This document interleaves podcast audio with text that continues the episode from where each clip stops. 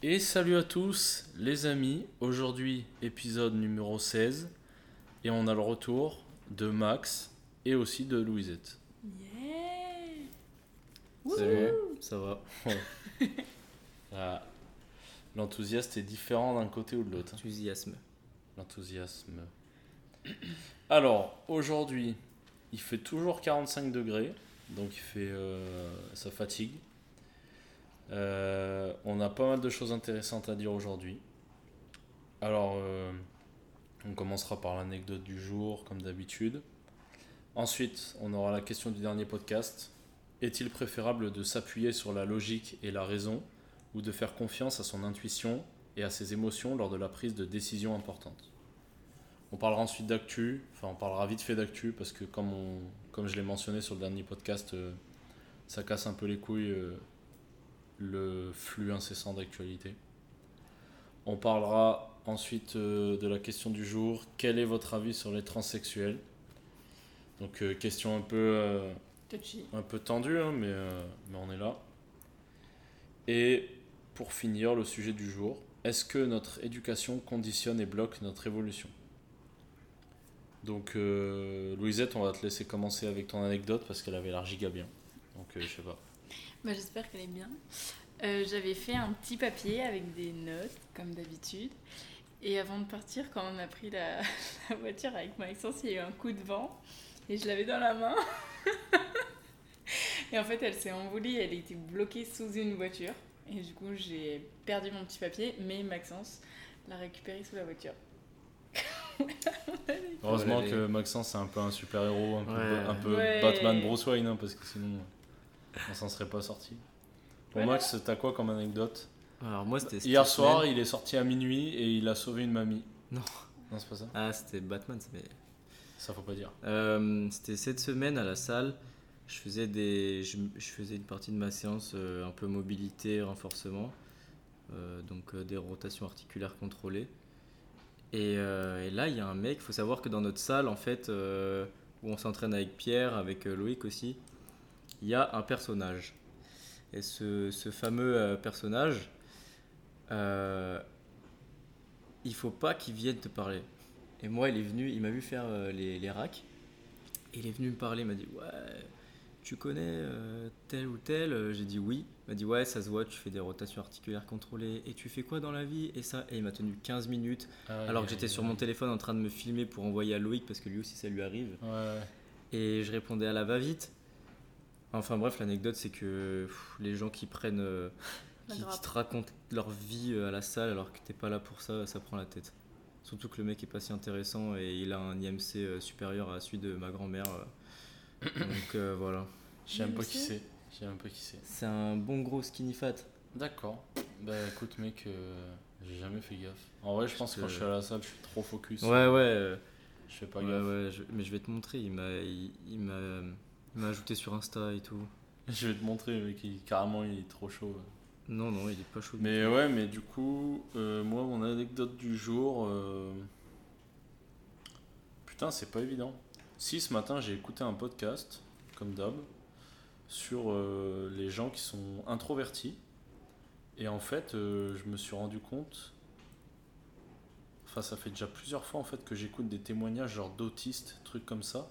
Et genre en fait, euh, c'est bizarre parce qu'ils ont un peu tous les mêmes euh, témoignages de leur enfance que moi. Du coup, c'est assez spécial. Donc, tu penses que t'es autiste? Ah oui, mais il m'a ajouté aussi. Ouais, je vois qui c'est. Ok. Et bah, je pense pas que je suis autiste, mais. Sinon, ton anecdote du jour, ça aurait pu être ton collègue de taf là. Non, mais après, anecdote Ah ouais, du jour, c'est non. anecdote. euh, anecdote. Je parle pas trop du taf. Ok. Mais, euh, mais ouais. Donc, euh, du coup, euh, voilà. Ok, super. Super, cool.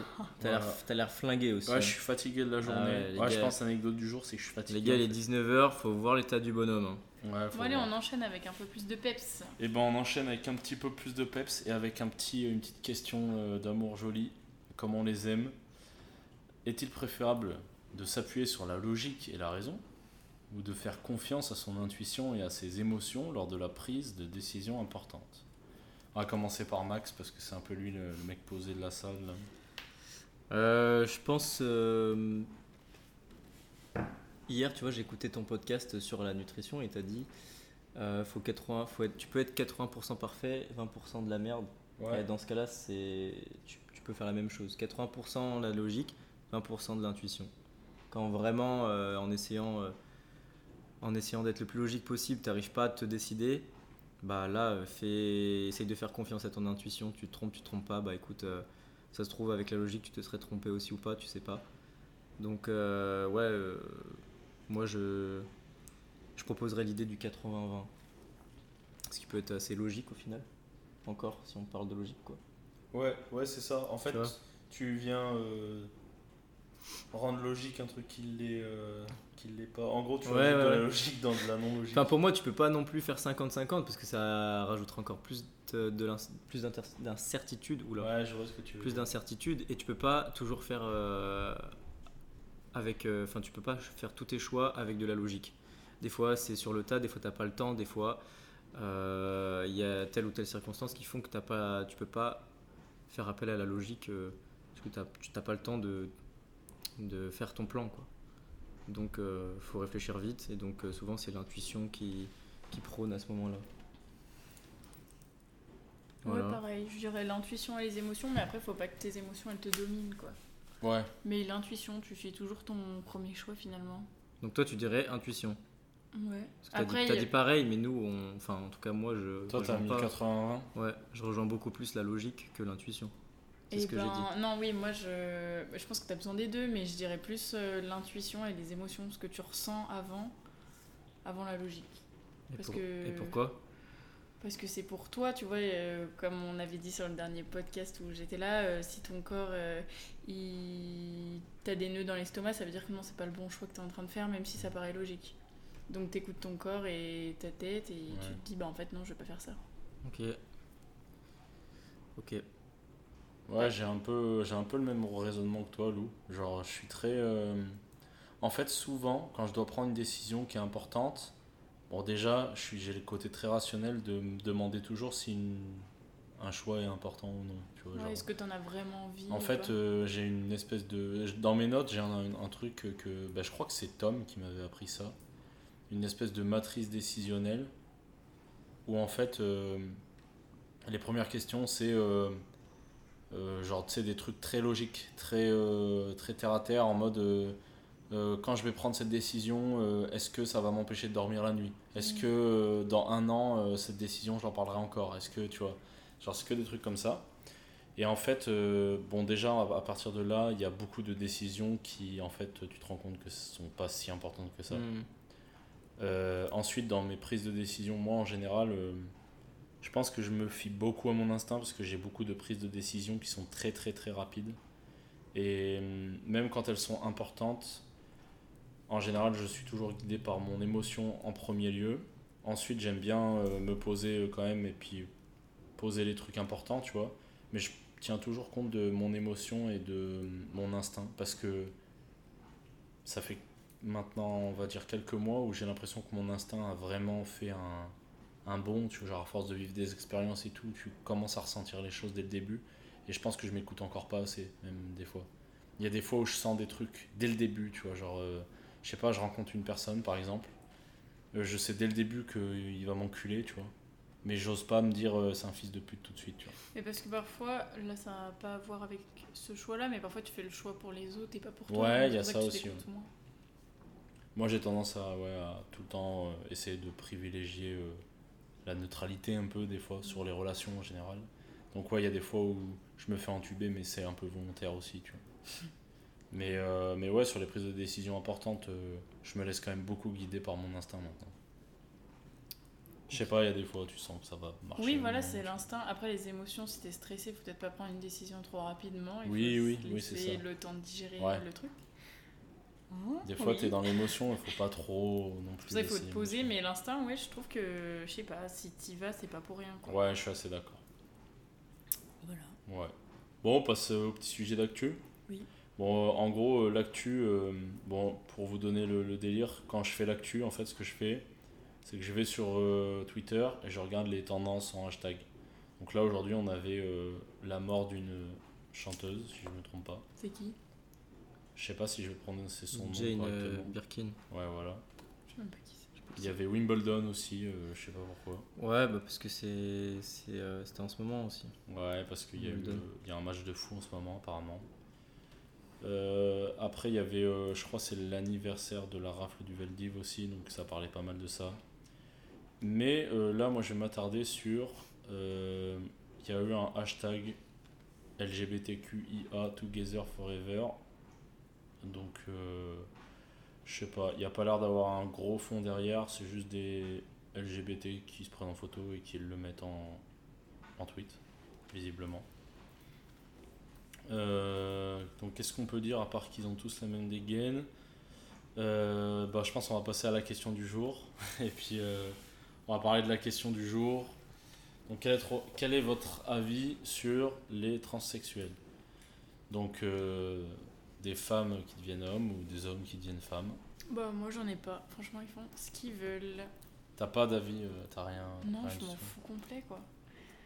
Je vraiment. euh. Tant qu'ils nous embêtent pas, euh, tant qu'ils cassent rien, qu'ils font rien de méchant, Ouais, bah qu'ils soient bien dans leur corps et tant mieux quoi. je suis assez d'accord avec ça. je suis pas pour empêcher les gens de faire les choses qu'ils veulent. Mais euh, il y a d'autres trucs qui viennent s'ajouter à ça. Mais avant qu'on parle d'autre chose, Max, t'en penses quoi toi? Bah, bah, je vous rejoins sur le fait que euh, tant qu'ils me dérangent pas, euh, voilà, je vais pas les déranger. Euh, j'ai pas d'avis tranché euh, de type euh, c'est bien ou c'est mal. J'ai plus une, une sorte de petite réflexion autour de ça.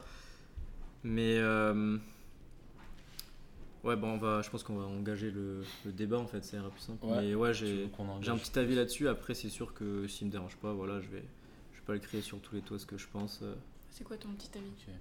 Bah, on va Ouais. déjà demander à Pierre, non? Non, dis ton petit avis. C'est par rapport à quoi? Parce que ça va Pierre, certainement va linker sur les trucs. Bah moi c'est que hum, c'est le reflet en fait de d'une société un peu euh, malade Ouais. du, du moment quoi parce que ces problèmes là tu les avais pas avant parce qu'on avait des problèmes bien plus importants avant. Euh, mais quand je pense de avant c'était il y a euh, en vrai il y a on va dire euh, entre 60 80 100 ans Mhm. où euh, le plus gros problème bah, c'était la survie quoi. Tu devais travailler pour vivre t'occuper de tes enfants avoir un peu d'argent pour avoir un toit. Maintenant on est tellement dans un confort énorme que les gens leur problème c'est euh, le, le sexe qu'ils ont Mais non, je pense qu'avant ils en parlaient pas parce que c'était hyper tabou. Et mais avant encore avant il n'y et avait que- pas de trans Mais si, je- Enfin, il y avant- avait forcément des gays, des trans. C'est Des juste gays- qu'avant t'avais pas le droit de le dire, des- sinon t'étais. des gays oui mais là on parle pas des gays on parle des trans Mais ça devait forcément exister. Oui, Ils ça- sont pas euh, hop en un Bah, je sais que pendant la guerre, euh, je sais plus laquelle, si c'est la première ou la deuxième, euh, les Américains se déguisaient en. bah, Il y a- il y, a les drag queens, Ouais. Mm. Déguisaient en drag pour. euh, voilà. euh, Alors les deux n'ont rien à dé- voir. hein. décompresser, euh, je sais, décompresser euh, du, du stress, etc. de, de la guerre. Donc ça n'a rien à voir, mais on, a quand on retrouve quand même cette idée de. euh, De changement de voilà, sexe, changement de, de sexe, de déguisement. Bah. Après, c'est sûr qu'un trans, il va, il va pas se déguiser. Il va peut-être commencer par se déguiser au début. Après, il va y avoir un vrai processus de changement. Euh, je je m'y connais pas non plus. hein. Moi, Mais je- pour le trans, c'est pas un déguisement, ça sera C'est vraiment ce que j'ai lui dit. en fait. C'est ce que j'ai dit.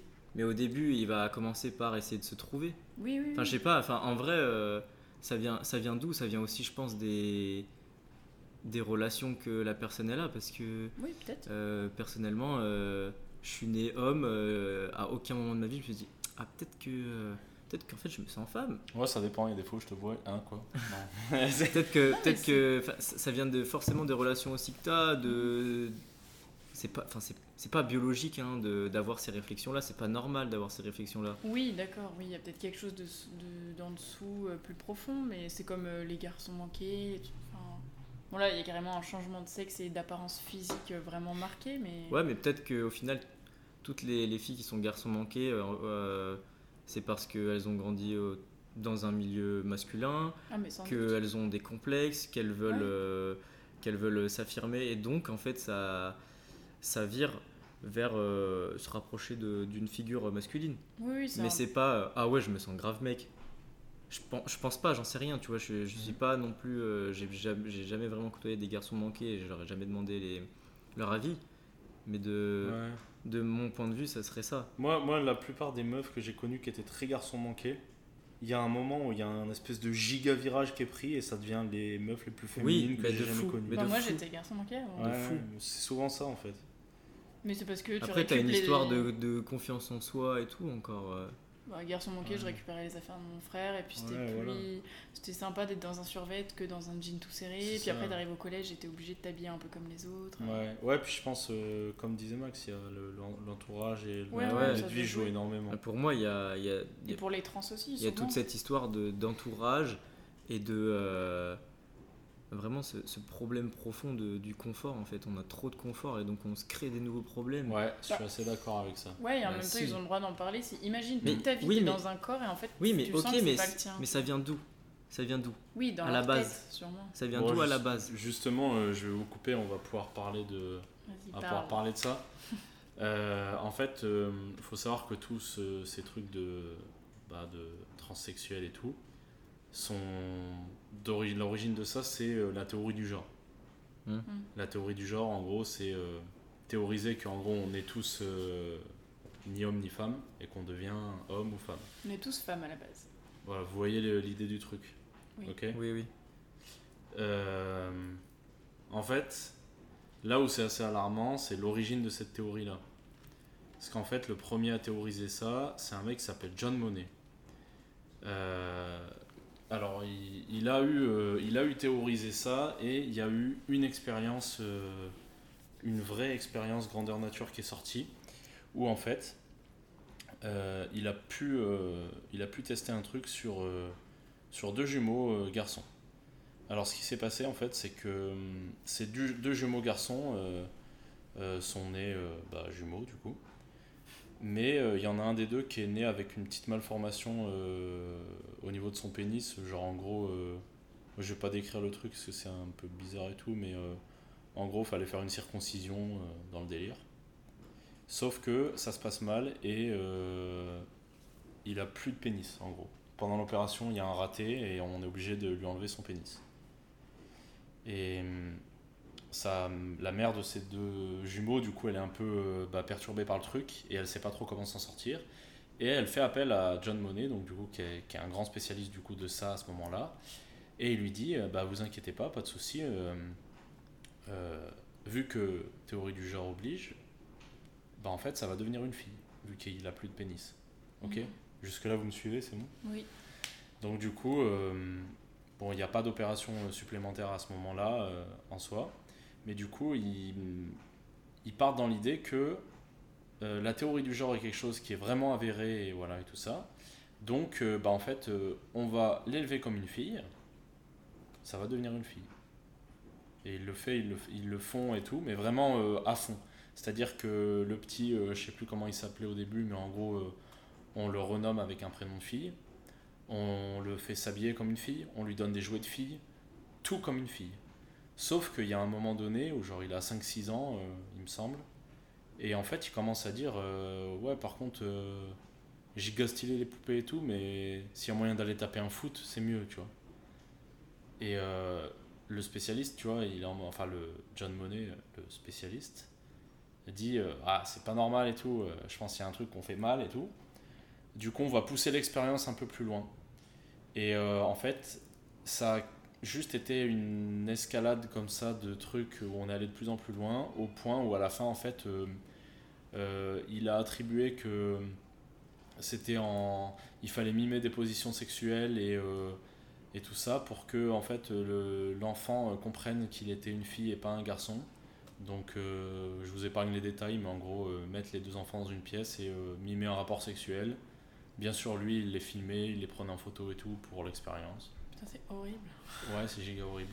Et, et du coup, euh, ça en a résulté au moment où le, le- le petit, euh, qui était euh, du coup bah, censé se transformer en fille, il est allé voir sa mère, il a dit par contre, bah, en fait, on va arrêter parce que sinon j'ai envie de, de mourir. J'ai plus envie de, j'ai pas envie d'être une fille, je suis pas une fille. Donc ils ont arrêté l'expérience. Il, il a pu, entre guillemets, redevenir un homme. Malgré donc du coup tout ce qui s'est passé qui a été euh, très pesant psychologiquement, il s'est marié, il a eu des enfants, mais euh, son frère, qui bah, lui a subi ça aussi euh, de l'autre côté avec euh, bah, toute la partie euh, mimer des trucs sexuels et tout avec son, sa, son frère sœur là, a fait que ça a mené les deux au suicide. Putain, c'est horrible. Donc euh, voilà. Et ça, ça, c'est la théorie du genre. Genre, c'est vraiment, c'est issu de ça. Donc en fait, euh, genre moi quand j'ai appris ça, je me suis dit mais genre à quel moment ça ressort maintenant? Et genre c'est trop populaire et tout alors que c'est issu de ça, tu vois. Donc du coup euh, voilà. Et euh, au-delà de ça en fait, genre tout, tout, tout, le, tout ce qui est transsexuel et tout ça, il y a un truc qu'on sait pas, c'est que bon, on en parlait avant le podcast, et t'as as vu, il y a les opérations, tout ça. Mhm. Et en fait, ces opérations-là euh, résultent pour euh, 30% des gens qui se font opérer à un suicide dans les 7 ans euh, suivant l'opération. Parce Donc, en qu'ils regrettent. Une personne sur trois qui, qui subit une opération de, de transformation euh, se suicide dans les 7 ans qui suivent l'opération. Donc voilà, ça fait juste réfléchir un peu. C'est pour ça que je voulais en parler aujourd'hui. Après, Et oui, ça a voilà. eu de bien réfléchir, quoi. Donc euh, il y a ça, et en fait ça m'a fait penser à un truc, c'est qu'il n'y a pas très longtemps, euh, il y a une loi qui est passée dans un État aux États-Unis pour euh, justement qu'on arrête en fait d'autoriser le changement de sexe à des personnes qui sont mineures. Parce qu'en fait il y en a beaucoup, mais le problème c'est que bah, la période de l'adolescence c'est quand même un moment où on se, se cherche beaucoup, ou au niveau endocrinologique, donc genre au niveau des hormones, ça travaille énormément et en fait, tu te poses plein de questions sur toi, ton corps il change, machin et tout. Et euh, j'ai vu plein de. J'ai des amis à moi même, euh, tu vois, qui sont un peu dans ces idées de laisser les gens faire ce qu'ils veulent et tout, bah, qui décriaient ça en mode ouais, c'est n'importe quoi, euh, les gens qui se sentent mal et tout dans leur corps, vous leur laissez pas faire ce qu'ils veulent et tout. Le problème, c'est que t'imagines, euh, la personne regrette, elle a envie de se suicider un an après, c'est Bah, surtout s'ils ont moins de 18 ans, Bah tu ouais, vois, voilà, c'est quand même... C'est vrai que parfois tu passes par toutes les phases où Ouais. tu te demandes et tu te poses des questions, donc faut laisser le temps de réflexion, quoi. Ouais, donc du coup, je me. Voilà, voilà ce que je me suis dit. euh, je pensais que c'était important d'en parler et de partager ça un peu avec les gens. Après, comme quoi, t'es vachement... euh, Tu vois, le genre, c'est vachement, en fait, euh, par tes attributs, quoi. Je pense que c'est très biologique en fait. Et, et du coup, ça m'a amené aussi à m'intéresser à, à l'homosexualité. Parce que du coup, bon, c'est pas forcément lié, hein, mais. Euh, Bah, du coup, moi, je me demande si t'es... Bah, ça doit être un peu lié, quand Bah, même. Parce non, que si t'es euh, un mec et que tu te changes en fille et que t'aimes les filles, Oui, Non, oui. tu vois, enfin, je sais pas, en fait. L'homosexualité, euh, c'est une attirance. Le, le, Oui. le- le transgenrisme, ça va être changer de, De sexe, de sexe, carrément. carrément. Parce qu'un homme peut aimer un homme en restant homme. En- Ouais, tu vois, ouais, il- Oui, il- parfois, les homosexuels restent Mhm. hommes. Ils s'identifient comme des hommes. Ouais, ouais. Ils s'identifient pas comme du coup une femme euh, ou un tank. Euh, Le M4. voilà. Euh, donc euh, pour moi, ça, c'est- ils sont rassemblés dans le, le, le même groupe, tu vois, Oui. LGBT, ouais. Mais euh, c'est c'est deux choses différentes. Oui, c'est deux choses différentes. Mais après, si t'es es homme de base et que t'es femme, du coup, t'aimes les hommes. Enfin, je sais pas, Ouais. après, c'est à eux de nous Et dire, ben justement, j'ai j'ai- cherché un peu, j'ai creusé un peu là-dessus. Et en fait, récemment, on a découvert euh, d'où venait l'homosexualité. Et en fait, euh, c'est un. Ce serait euh, ni. euh, comment dire Ça serait. Alors, déjà, c'est pas un truc qui se fait au niveau du comportement. Genre, c'est pas parce que tu traînes qu'avec des gays que tu vas devenir gay. Euh, c'est pas non plus dans l'éducation. Ça serait vraiment.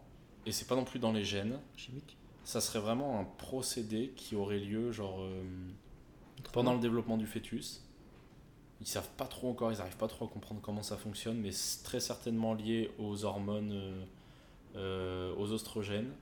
Et en fait, il y aurait un moment donné où il y a une intervention euh, sur le fœtus des oestrogènes qui fait que euh, tu vas être attiré plus tard par les, par les personnes de ton sexe. en fait. Mais tu vois, ça, ça me fait rire. Ils essayent de tout euh, Ouais, prouver, tout, euh, Ouais. alors qu'on s'en fout. En fait, c'est juste des émotions. Pour moi, je pense que Ouais, ouais. t'aimes une personne, t'aimes pas un sexe, genre. Enfin, je sais pas. Je sais pas, Je trouve que c'est bizarre de vouloir tout. euh, C'est des théories qui ont été vachement avancées aussi, genre pendant l'Antiquité, parce que je me suis, j'ai regardé un peu ça aussi. Parce que tu sais, genre, on a beaucoup cette image-là de la Rome antique où euh, il y avait beaucoup d'homosexuels et tout, genre, on- Mm. ils en parlent souvent, ou même en Grèce antique. tu Où tu le vois dans certains tableaux. Ouais, voilà, ouais. Et en fait, euh, ils avaient pas trop le même rapport au sexe, apparemment. Genre, c'était vraiment. euh, Beaucoup plus libre. je sais pas, c'était beaucoup plus libre. Genre, en fait, l'homosexualité, c'était surtout fait avec. En fait, en gros, quand t'étais homosexuel, euh, tant que c'était toi qui étais actif, t'étais limite pas considéré comme homosexuel. c'était ça. Vois, genre, c'était vraiment ça. C'était vraiment le- l'action de- d'être actif, c'est bon, tu vois. Genre, euh, par contre, si t'étais passif, bah t'étais un peu vu comme. euh, déjà, ça avait souvent lieu avec soit des esclaves ou soit des enfants d'esclaves, mais très rarement avec des gens du peuple, tu vois. Enfin, des gens euh, qui étaient nés, entre guillemets, libres à Rome, tu vois. C'était les riches, hein, C'était ouais, c'était souvent des riches qui avaient Ouais. des rapports sexuels en étant actifs avec des esclaves ou, ou des enfants. Mais je crois qu'il y avait aussi euh, entre eux, entre euh, Oui, je- hauts je- euh, beaucoup. Je crois aussi. Mais après ça, Je euh, pense qu'il y a ce truc. euh, tu le retrouves beaucoup. Ou même euh, en France, tu vois, Arthur Rimbaud, euh, il était euh, homosexuel, il était très jeune aussi en plus. Mhm. Mais je pense que ça dérange plus les hommes que les filles, par contre, ça. Tout ce qui est trans et homophobie, Ouais, je sais pas. etc. Bah forcément parce que Beaucoup forcément? bah forcément parce que dans allez Bah, super. super. Tu niques le podcast, c'est ça? Forcément que ça ça bouscule un peu plus les hommes parce que si tu regardes l'histoire de n'importe quel pays l'homme il comme on l'a comme on l'a déjà abordé dans un podcast il a une posture. Historiquement il a une posture à avoir de de virilité.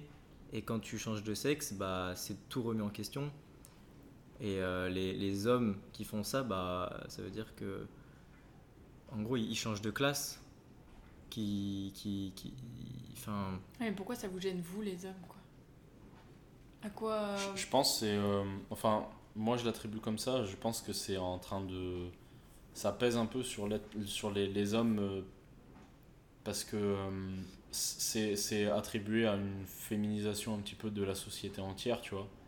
C'est-à-dire qu'en fait, euh, ça s'inscrit un peu dans tout le mouvement global du moment où.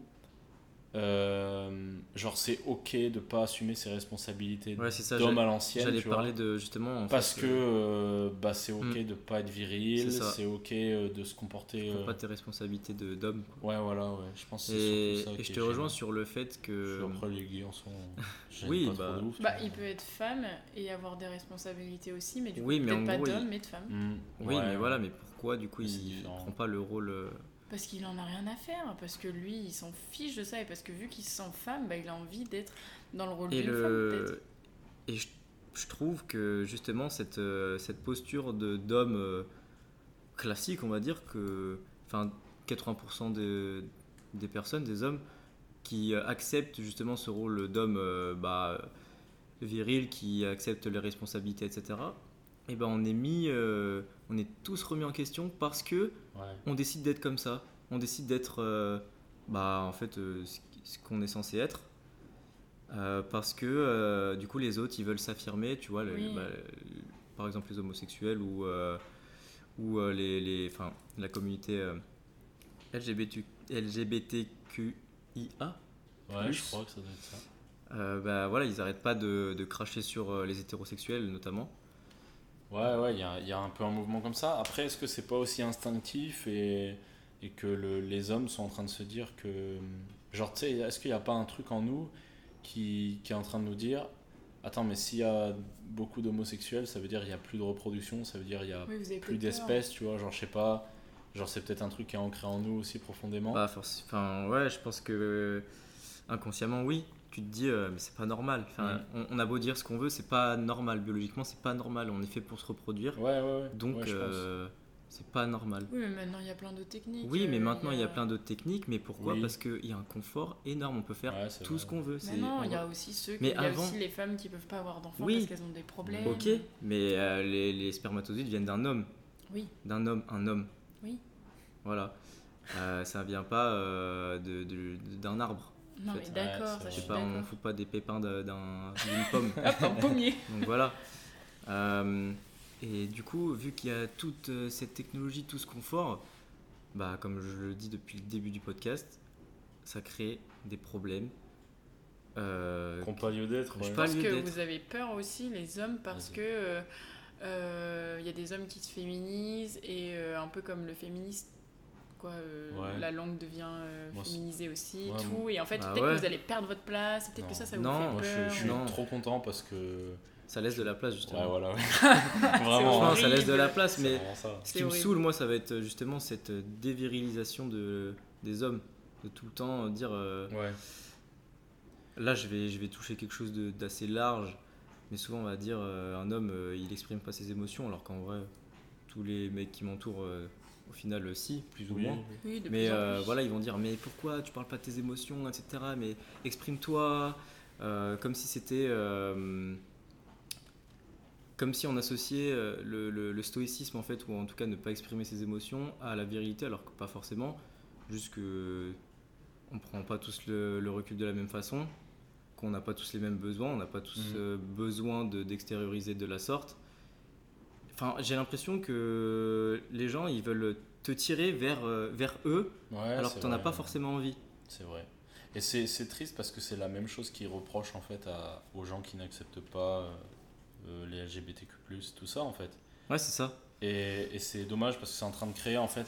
En fait, je pense que le- la grosse peur, c'est surtout au sein même de la société. C'est que quand tu arrives dans une société où bah, la plupart des mecs ne sont plus virils et tout ça, bah, les meufs croient que c'est trop bien et qu'elles sont contentes parce qu'elles se feront plus agresser dans la rue, parce qu'il y aura plus de, de, de macho, machin et tout. Mais en fait, non, c'est encore pire. C'est-à-dire qu'il n'y a plus. euh, tu sais, t'as plus aucune virilité. Genre, il n'y a, y a plus aucun mec qui va aller se mettre en travers s'il y a une embrouille. Mm. Et genre, en fait, tous les gars qui auront ce, cette, entre guillemets, masculinité toxique qui rend euh, agressif et tout, bah, il n'y aura plus aucun mec euh, droit pour les arrêter, en fait. Et c'est ça qui fait très peur. Et moi, c'est ça qui me gêne le plus dans tous ces trucs-là.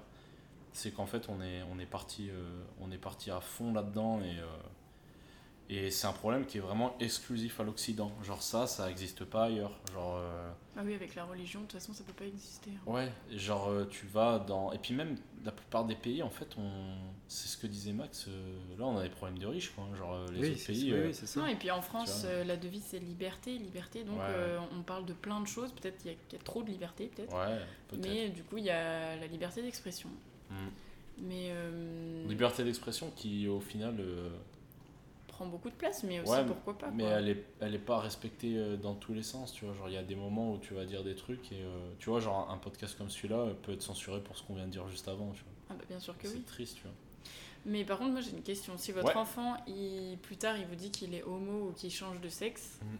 c'est quoi votre réaction du coup? Euh, bah moi, s'il veut changer de sexe, euh, il y aura une sensibilisation sur tout ça. Genre, je lui dirais, bon, bah voilà, euh, peut- ça- c'est possible que euh, voilà, tu, tes idées soient claires et tout ça, mais réfléchis-y quand même parce que ça a l'air d'être quand même. euh, Mais Une fois que c'est faut fait. faire toute façon. attention, tu vois. euh, une fois que c'est fait, ce sera fait. Euh, en plus de ça, ben. Le harcèlement et tout ce que ça engendre. Ouais, voilà, ça peut engendrer beaucoup de choses derrière, il faut vraiment y réfléchir. Mais je, je, je pense vraiment, c'est mon humble avis à moi, je pense que la théorie du genre c'est une, une connerie, que ça, tu nais homme, tu t'es homme, tu vois, genre. Je pense que c'est surtout un gros effet de mode du moment, tu vois. Je pense pas, je pense que c'est parce que nous c'est facile à dire parce qu'on le ressent pas. Ouais. Mais je pense que ça doit être horrible de dire putain, j'ai, je suis habillée comme un petit garçon et en fait dans ma tête je rêve de jouer aux poupées et d'être Mhm. une petite fille et, et de faire pipi assis alors que je peux faire pipi debout, tu vois. Ouais. Je sais pas, je pense que enfin, ça, doit, ça doit être bizarre de ressentir ça parce que nous on l'a jamais ressenti et je sais Ouais, pas sais ce pas. que ça doit faire. Mais Bah, il y a peut-être ce problème-là, c'est que j'ai l'impression que il y a personne dans mon entourage qui est comme ça. Mais Oui, donc J'ai jamais rencontré, euh, j'ai jamais, jamais pu rencontrer. Oui, mais- Ah si, si, si, si, attends. Pas dans mon entourage à moi, mais euh, mais j'ai, euh, oh putain, l'anecdote de fou. J'ai un pote à qui c'est arrivé, c'est-à-dire qu'il avait euh, un pote à lui, et un jour il reçoit un message d'une meuf. Ah. Et euh, la meuf, elle lui dit ouais, ça va depuis le temps et tout. Et lui il dit euh, oui, mais euh, qui es-tu? Et il dit ah c'est machin, genre je sais pas, on va dire il s'appelait Thomas. Ouais, c'est Thomas et tout. et en fait c'était. Et il dit, mais attends, pourquoi t'as une photo de profil de meuf et tout? Et il lui dit, bah en fait j'ai changé de sexe. Du coup, voilà. Genre, je trouve que c'est euh, le- Ouais, l'anecdote est giga drôle, mais- mais bon, bref. Mais ouais, En vrai, tant mieux que ça Ah. existe, moi je pense. Voilà, c'est ce que je cherchais. Je cherchais une citation, un proverbe, je sais, je faut que je trouve les ori- l'origine. Mais vas-y, c'était dis. Alors, je vais le traduire.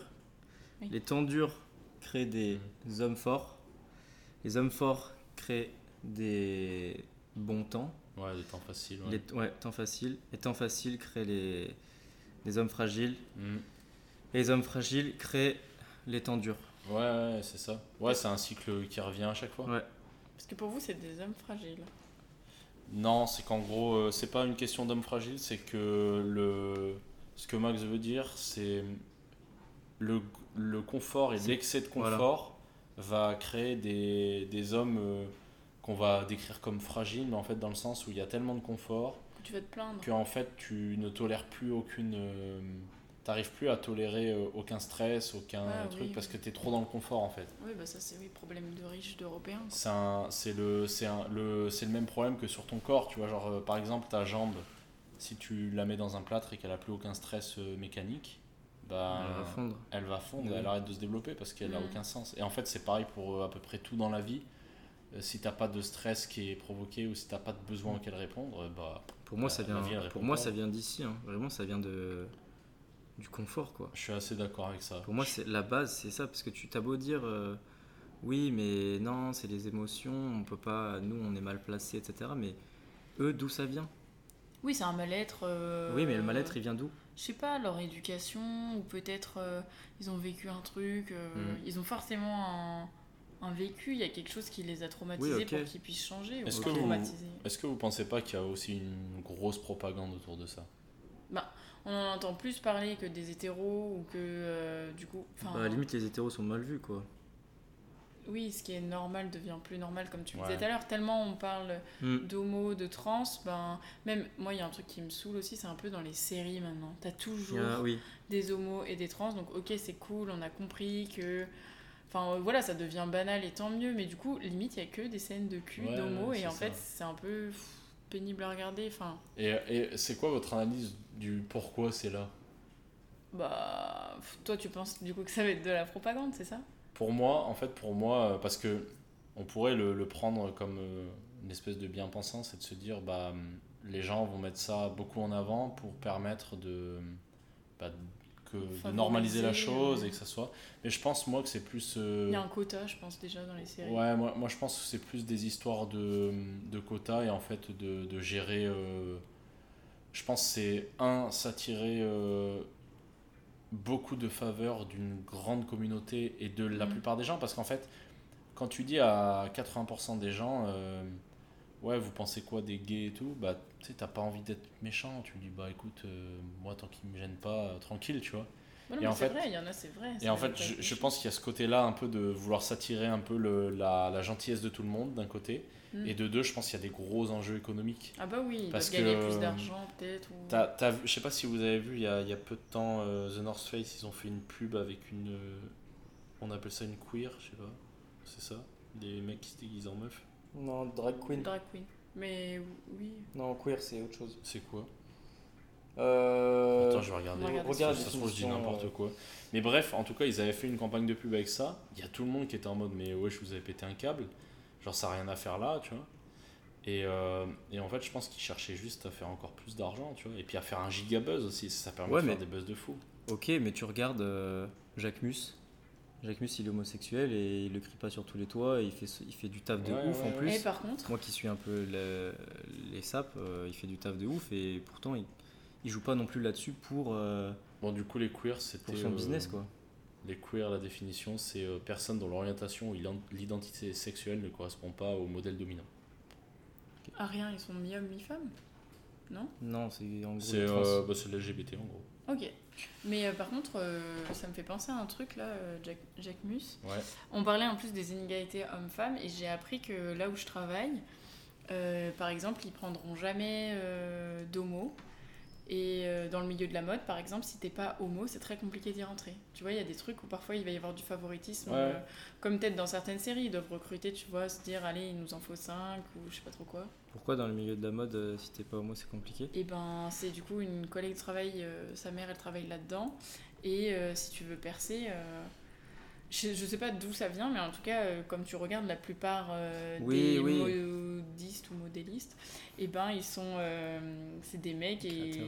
des, ouais, des créateurs, et ben ils sont gays. Ouais, peut-être. parce que justement, euh, c'est rattaché, ouais, ils expriment peut-être plus leur côté féminin et leur créativité. Ouais. euh, Est-ce Regarde, que- ça marche. Hein. Est-ce que c'est pas euh, simplement un, un fait, enfin un fait, est-ce que c'est pas plutôt, ça découle en fait que genre en général euh, quand t'es gay t'as peut-être plus d'attrait euh, pour ces domaines-là aussi Oui, oui, bah, je pense. t'as peut-être je plus, pense. euh, t'as peut-être plus un côté artistique. Genre c'est vrai que les, les mecs sont quand même très masculins et tout, très bonhommes, euh, Ah bah, Bah, oui, les tous ceux- vêtements, euh, Bah, en fait, tous ceux qui trucs, sont dans la mode et qui sont comme ça, ça va être. euh, Je j'ai pas d'exemple non plus dans la haute couture.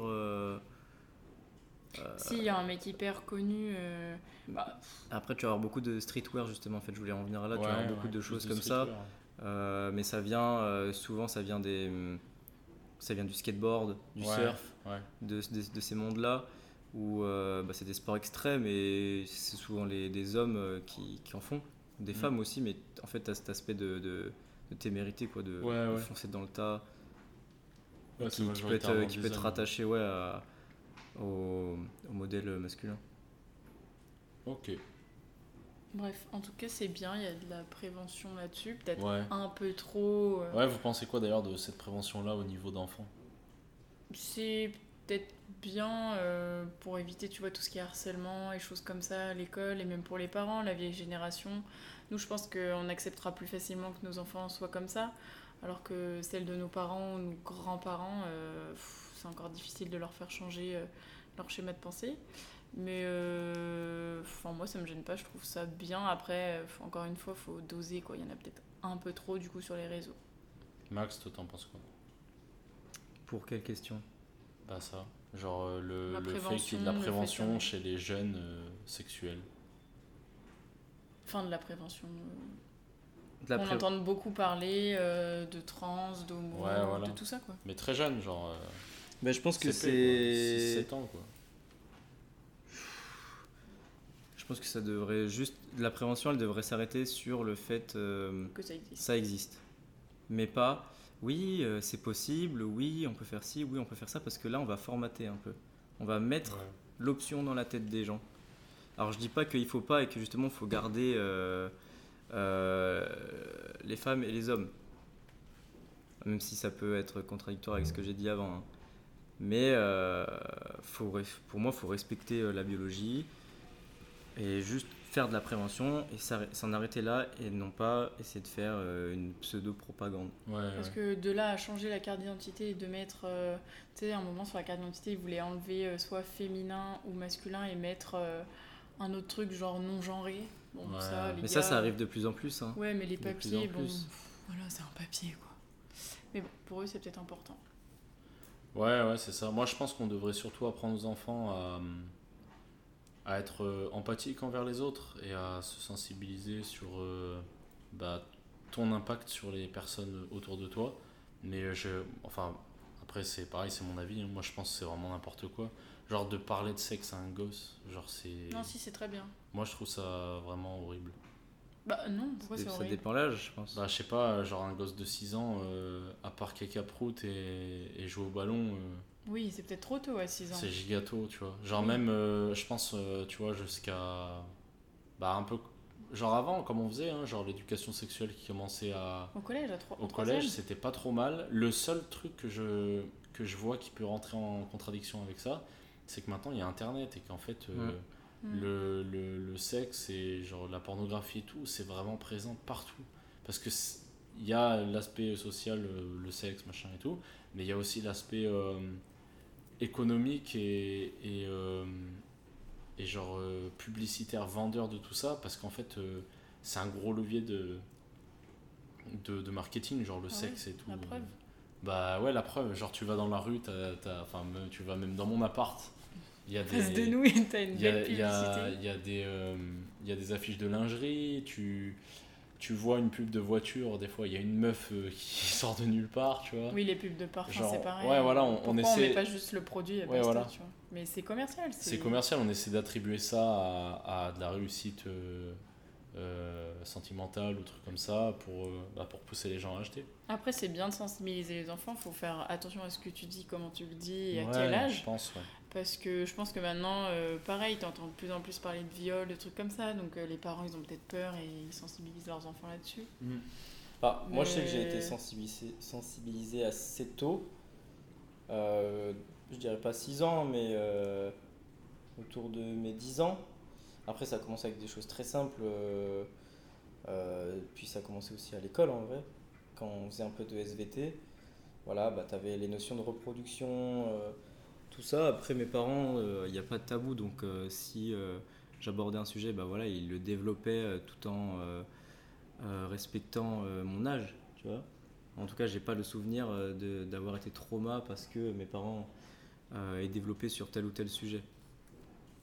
Donc, euh, je pense que ouais, il faut. euh, si ton gosse il a des questions, bah faut lui répondre, mais il faut prendre en compte euh, à quel stade il est. Ouais, même t'as des livres qui sont hyper bien faits, Ouais, tout ouais, simple. Moi, je, je pense que mes parents, ils savaient pas Et trop moi, dire, donc c'était par des livres, tu vois. après, Moi j'avais tout con, j'avais euh, le guide du zizi sexuel de Titeuf, hein, Ouais, ouais, ouais. des trucs tout con, et, et pourtant bah voilà, j'étais j'étais curieux, je voulais savoir. Ma mère elle a dit bah il y a ça, j'avais vu ça à la bibliothèque, elle me l'a pris, j'ai lu et De toute façon, dans les c'est films, des trucs tu- hyper basiques et Ouais, voilà, j'en avais, tu j'avais appris des choses. Putain, moi, c'est c'est ouf le retard que j'avais là-dessus. Moi aussi, hein. Genre, euh, moi, je, je pense que je me souviendrai toute ma vie. Genre, euh, genre, la, genre, en fait, genre, je sais pas, j'étais très, très, très innocent. Mais vraiment très innocent jusqu'à 15 ans. Genre, vraiment, c'était abusé. Et genre, à 15 ans, euh, je sais pas, je me souviens, soit, soit j'ai dû bander ou un truc comme ça. Euh, Qu'est-ce c'est que quoi je les- fais passe quoi, les gars, là C'est quoi l'affaire, Mais du coup, ouais, moi, mes, mes parents, au contraire, c'était très. ouais, ils en parlaient vraiment pas, quoi. Ouais, mais En fait, la première fois où ils ont abordé ça avec moi, c'était vraiment euh, une fois. euh, je crois que c'est quand ma première copine elle a dormi à la maison. Genre, ma mère elle m'a dit euh, Bon, là ce soir, il y a ta copine qui vient dormir à la maison. Pour moi, t'es grand, tu te protèges. Voilà, elle m'a juste dit ça et basta. Mais euh, mais Ouais. j'en veux pas parce qu'en vrai, ça m'aurait mis trop mal à l'aise de parler de ça avec mes parents. Ouais, mais tu vois, justement, c'est bien que les enfants soient un peu sensibilisés là-dessus. Ouais, pour, mais euh, du coup, les ça, ça a comme créé nous, un tabou en fait, du coup. Ouais, ça, ça crée un vrai tabou. Moi, je sais qu'avec mes parents, on peut en parler, même Ouais. si je veux pas toujours en parler. Ouais, mais- il n'y a pas de tabou. Ouais, moi maintenant, sais que je je peux en parler parler. tranquille, mais euh, avant, je Oui. pense que c'était chaud. Ouais. Ah, moi, j'en parle pas et j'en parlerai pas. Puis après, il y a peut-être aussi le fait que j'étais très très très innocent en fait, qui fait que bah, j'ai jamais abordé le truc. Ouais, tu je- refoules. moi j'étais complètement. euh, tu sais, j'étais trop. euh, oh putain, les gars, trop bien, on peut jouer à l'ordinateur. Tu sais, genre, genre vraiment. euh, Ouais, tu genre, t'en foutais. Ouais, j'en avais rien à foutre, c'était abusé. Et du coup, ouais, voilà. voilà. Bon, on passe, euh, on passe peut-être à la suite, Ouais. a, on a développé longtemps, Ouais. mais c'était grave intéressant, j'ai bien aimé. On est parti un peu loin. Non, je trouve Euh, pas, je trouve qu'on est pas ouais, assez loin, qu'on a mais- fait Ouais, on Plein de choses, mais ouais. de plein d'autres En fait, c'est C'est c'est marrant parce que c'est des sujets qui sont vachement liés à la société en général. En fait. Ouais, Bah, bah tout, après, hein, je pense qu'il y a façon. beaucoup de choses à creuser, que euh, Ouais. 40 minutes ça suffit pas et qu'on n'a pas les connaissances non plus euh, Oui, pour oui. vraiment creuser, mais en tout cas, on a donné nos, nos avis euh, Ouais, c'était- respectifs. c'était sympa. Puis ça, ça a peut-être donné lieu à un peu de discussion. et Mm. Euh, Est-ce qu'on parlerait pas du sujet du jour qui est est-ce que notre éducation conditionne et bloque notre évolution? Bah, En plus, on parlait de nos parents. Ouais, justement.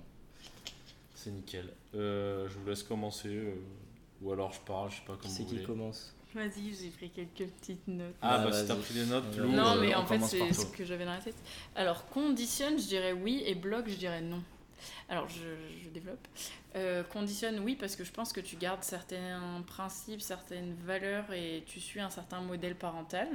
Par exemple, si je reprends euh, dans mes cours, là, j'avais un, un mec qui s'appelle Borind et qui dit que, tu vois, si tu as un style éducatif euh, autoritaire, bah, tu vas avoir un enfant qui va se comporter...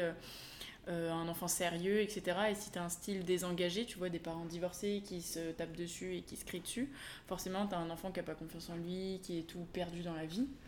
Je te fais un petit truc simple.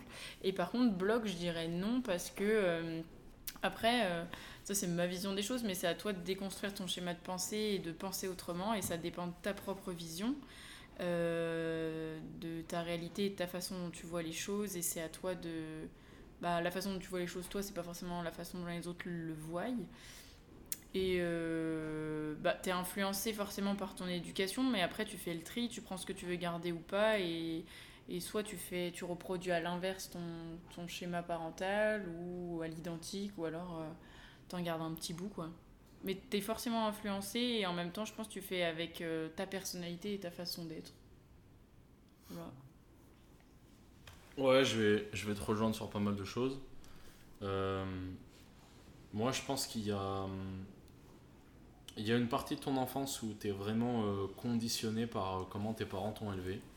Et je le retrouve encore même à mon âge adulte maintenant.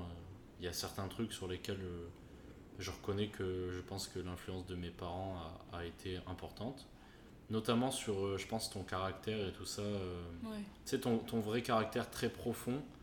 Par exemple, euh, euh, si tu es timide ou, Mm. ou un peu introverti, je pense, parce que bah, justement, euh, dans l'anecdote du jour, je disais que j'avais écouté un podcast sur les introvertis. Et en fait, je me suis vachement reconnu dans ce que disait l'auteur du podcast parce qu'il parlait de quand il était petit et qu'il y avait un invité chez lui à la maison. Son, lui, il avait, un, il avait un système d'éducation assez strict. Et en fait, son, dès qu'il parlait, quand il y avait quelqu'un qui était à la maison, son père lui disait toujours euh, on coupe pas la parole aux adultes. Mais c'est tout, juste ça, tu vois. Genre, on coupe pas la parole aux adultes. Fin du truc, il fermait sa gueule, il s'en allait. tu vois. Et en fait, euh, souvent, ce genre d'éducation, qui est pas mauvaise en soi, tu vois, genre, tu coupes pas la parole Oui, aux gens. vrai. Mais en fait, le fait qu'il n'y ait pas d'indication derrière et de pourquoi tu le fais ou non, et ben, ça fait que tu as tendance à te renfermer sur toi parce que ça, ça reflète chez toi une image de t'es pas important, tu vois. Genre, toi, t'es pas un adulte, t'es petit, donc euh, on s'en fout. Et, ça, en fait, je, je me souviens vraiment l'avoir vécu.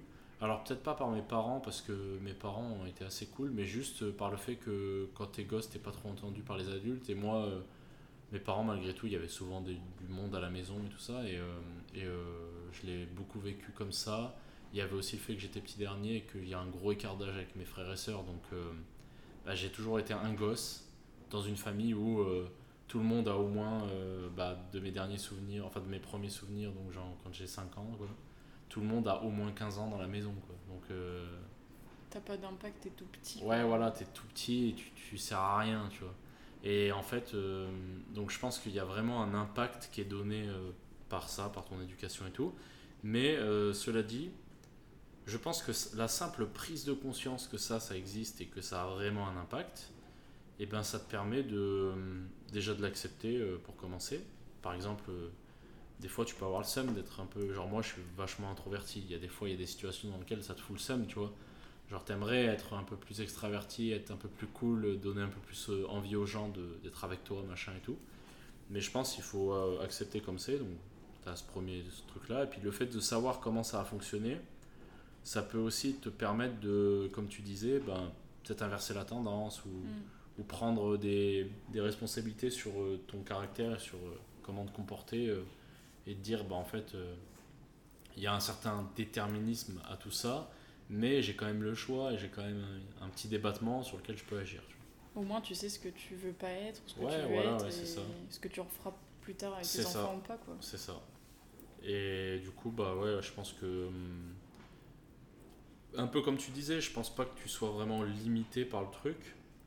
Enfin, pas bloqué dans ton évolution par ça, mais en vrai, euh, Bah, ça conditionne le début, tu vois. Ça dépend de ton ouverture d'esprit. Si tu Ouais. penses que t'es bloqué, bah, tu seras bloqué. Mais si Ouais, tu te dis, ça, ok, vas-y, euh, je vais faire en sorte de pas être comme ça et de pas être comme, comme eux parce que j'ai pas envie de reproduire ça, ça m'intéresse pas, bah paf, tu vas casser un Mm. peu les codes, quoi.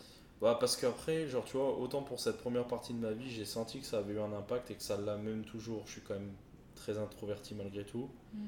Mais par contre, euh, il y a beaucoup d'autres choses sur lesquelles mes parents ont... pensent, euh, agissent et tout ça, où là j'ai vraiment pris un chemin totalement différent. Et euh, j'arrive pas trop à savoir pourquoi, mais euh, je pense que ça s'est fait assez tôt. Genre dès le collège, il y avait des trucs où je, je me suis senti très en décalage avec mes parents. Ouais. Bah, ça, Même- après, il y a aussi les générations, comme on dit, Ouais. là, on est une nouvelle génération. Peut-être que nous, on est un peu plus ouvert d'esprit que. L'ancienne génération, je sais pas. Je sais pas, j'arrive pas à savoir si c'est euh, le fait d'avoir la génération euh, qui, qui fait ça ou si c'est euh, simplement que eux sont plus vieux et qu'ils ont des schémas mentaux qui sont très définis à leur Ah âge. bah oui, oui, ça aussi. oui. Et que nous on sera peut-être comme eux plus tard, on aura des points de vue très, euh, très définis et très bloqués. J'espère pas. Mais Non. on l'a pas encore Je pense pas, je pense pas. expérimenté, tu vois. Et toi, Max? Euh, Moi, je pense que c'est assez différent de vous deux. Euh, donc l'éducation, oui, elle conditionne, euh, elle conditionne euh, d'une part, et c'est obligatoire, hein, parce que tu as besoin de tes parents pour, pour t'élever. Après, voilà, il y a différents types d'éducation, comme, comme Pierre et, et Lou l'ont dit. Mais et pour ma part, en fait, j'ai eu une éducation assez ouverte. Alors voilà, comme je dis, il n'y avait pas de tabou, on pouvait parler de tout. Et toi, tu as parlé de, de la place du cadet dans la famille, euh, en tout cas de l'enfant. Et moi, j'ai le souvenir que même enfant, j'étais écouté. Ou en tout cas, euh, il y avait une place au dialogue, euh, peut-être plus tard, si j'avais fait une faute, etc. Mes parents revenaient vers moi plus tard et me demandaient pourquoi j'avais agi comme ça. Ou en tout cas, souvent, quand j'étais puni, c'était tu, je vais dans ma chambre et je dois réfléchir à ce que j'ai fait. C'était tu, tu, ça pouvait être, euh, je pouvais me faire engueuler, hein, mais à chaque fois, ou en tout cas souvent, ils me, ils me demandaient de réfléchir à ce, ce qui venait de se passer. et donc euh, peut-être que oui, Après, euh, je pense que tu as eu une. Bon, t'as une éducation, je trouve qu'elle est grave bonne euh, dans le sens c'est très pédagogique et tout. Et je pense Oui, voilà, a le métier de tes parents qui joue aussi. ce, c'est ce que je dis. Bah juste le métier de ma mère. Oui, mais justement, C'est- elle c'est influence c'est aussi ce que je ce que je dis euh, bah que, l'éducation en fait euh, elle, joue un rôle et qu'elle Ah te, bah oui. elle te conditionne parce qu'au final euh, moi les relations que j'ai aujourd'hui Ça bah, se passe c'est- bien. ça se passe bien etc parce que j'ai une bonne relation avec mes parents et j'agis euh, à euh, 70% comment euh, de la même manière que mes parents agissent avec les personnes autour d'elles Oui, t'es que bien ça dans soit ta avec, euh, tête ouais. parce que. que ce soit avec ma sœur et moi ou alors leurs amis ou la famille. Mais enfin, dans la globalité, il y a les parents, il y a aussi la famille autour, comme on en a déjà parlé avec, euh, avec Dan. Moi, j'ai une famille très soudée et pareil, euh, bah, ils m'ont ils m'ont élevé euh, à leur manière, mes Mhm. oncles et tantes. Donc, ils m'ont pas, ils m'ont pas éduqué. en m'inculquant telle ou telle valeur, en- mais quand il fallait me redresser, bah, je me faisais redresser. Et euh, en fait, il y a, il y a un soutien et il y a une écoute dans ma famille qui est, qui est omniprésente, on va dire. Et, du, je pense que c'est ça qui fait que ça marche. et du coup, oui, ça, ça crée un lien euh, hyper fort. Ça crée un lien hyper fort. Après, comme Pierre, forcément, euh, tu, vas, tu vas prendre exemple, mais tu vas prendre un, un autre virage. Tu vas prendre ton virage. Mm. Et c'est clair que moi, je, je m'éloigne un peu du schéma de, mes parents. Donc, euh, c'est sûr que. Enfin, je sais que je vais vouloir éduquer mes enfants euh, d'à peu près la même manière, parce que pour moi, c'est la bonne. Mais euh, d'un point de vue euh, prise de décision sur la vie professionnelle, sur tout ça, bah, je prends un autre penchant peut-être moins sûr, ce qui a pu faire justement poser des questions à mes parents. Et mais sauf que tout de suite encore, ils, ils sont venus me voir en me demandant pourquoi tu fais ça, explique-nous, etc. Parce qu'ils comprennent pas. Ouais. Et du coup, je vous rejoins pas sur le fait de ouais, il y a, il y a cette histoire de génération et de schéma de pensée parce que du coup, mes parents, Ouais. ils comprennent, ils comprennent pas, mais ils veulent comprendre. Ouais. Ils veulent comprendre et quand je leur explique, ils disent ok, je vois. Ils disent pas, ils changent pas forcément leur schéma de pensée, mais ils disent d'accord, je vois, d'accord, j'ai compris, ok, bah on respecte, d'accord, je te souhaite de réussir, je te souhaite si. Euh, ils restent ouverts. Franchement, big up à Sandra et Silet, quoi. Ils ont bien réussi. Je, voilà, je, Euh, bah, pour le coup, j'ai euh, sur euh, leur comportement vis-à-vis de moi personnellement, mes parents sont très comme, comme les tiens maintenant. C'est-à-dire que, d'ailleurs, ça m'a vraiment étonné, mais je pense qu'il y a, il y a un truc à jouer, c'est euh, euh, ma période difficile. Hmm. Hmm. Après ça, ils ont vu que j'ai changé beaucoup et que euh, j'ai pris la responsabilité sur beaucoup de choses. Et en fait, là où avant, on m'a souvent euh, bah, enlevé les responsabilités et on les a pris à ma place, à ce moment-là, en fait, euh, ils m'ont totalement tout laissé parce qu'ils savaient pas quoi faire, en fait. ouais, Genre, ils étaient un peu perdus. Ma mère, elle était perdue. En fait, euh, elle avait vu que j'avais changé énormément et hum, je pense qu'elle s'est dit qu'il fallait mieux me laisser gérer les choses et que ça allait mieux me servir de laisser gérer plutôt que d'essayer encore de prendre les choses à ma place.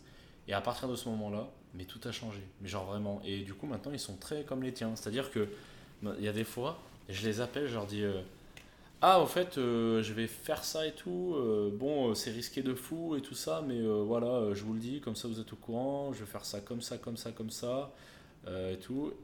Et là où avant, il m'aurait dit non, mais faut pas faire ça, c'est infernal et tout, tu vas, tu vas quand même pas te lancer là-dedans et tout. Maintenant, ils font ah ouais, tu veux essayer ça Oui. Purée solide, Mm, mm. bah dis-nous comment ça se passe. purée, on n'aurait pas essayé ça nous, hein. euh, Ouais, ouais. Franchement, c'est solide, tu vois. Bah, tu vois, mes parents, c'est un peu pareil. Euh, même si ils, ils approuvent pas forcément tout ce que je fais, après c'est pas forcément le cas. hein. Je sais qu'ils vont me laisser à peu Mm. près essayer tout ce que je veux.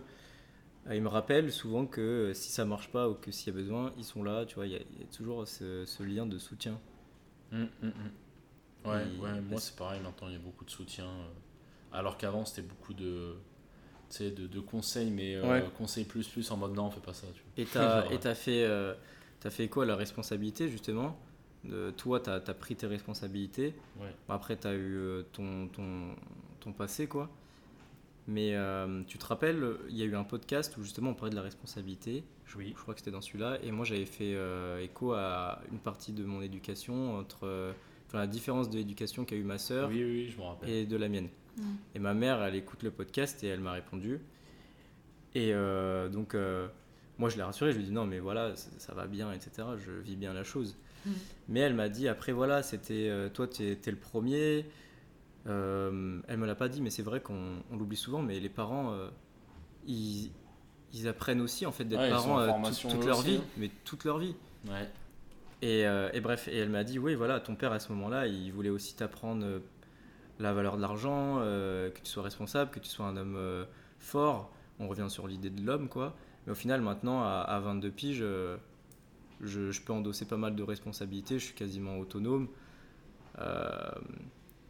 Alors que ma sœur, à l'âge qu'elle a, 19 ans, moi à 19 ans, j'avais plus de responsabilités et en tout cas, mes parents m'ont laissé beaucoup plus de responsabilités beaucoup plus tôt. Mhm. Alors après, il y a aussi y a la euh, cette histoire, euh, il y a aussi cette histoire de différence homme-femme. Mais euh, Puis le dernier enfant est souvent peut-être plus protégé. ouais, mais voilà, j'avais plus de responsabilités et ça m'a permis aussi un peu de me, de me forger au final. Mhm. Tu as parlé du caractère. Euh, forcément, ton caractère, il va découler de ton éducation et euh, tu vas prendre un petit peu de ton père, un petit peu de ta mère, mais, mais tu vas te le créer toi aussi. Et je pense que tu te le crées euh, en essayant plein de choses, en essayant, en, en échouant.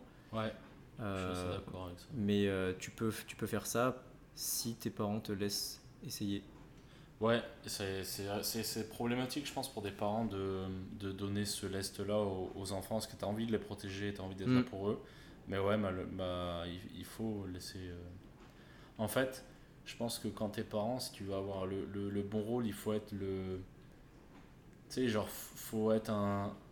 Même pas un filet de sécurité, mais genre une corde, tu vois. Genre. euh, Tu sais, il faut toujours que tu puisses sauver ton gosse, mais il faut qu'il puisse se casser la gueule avant, tu vois.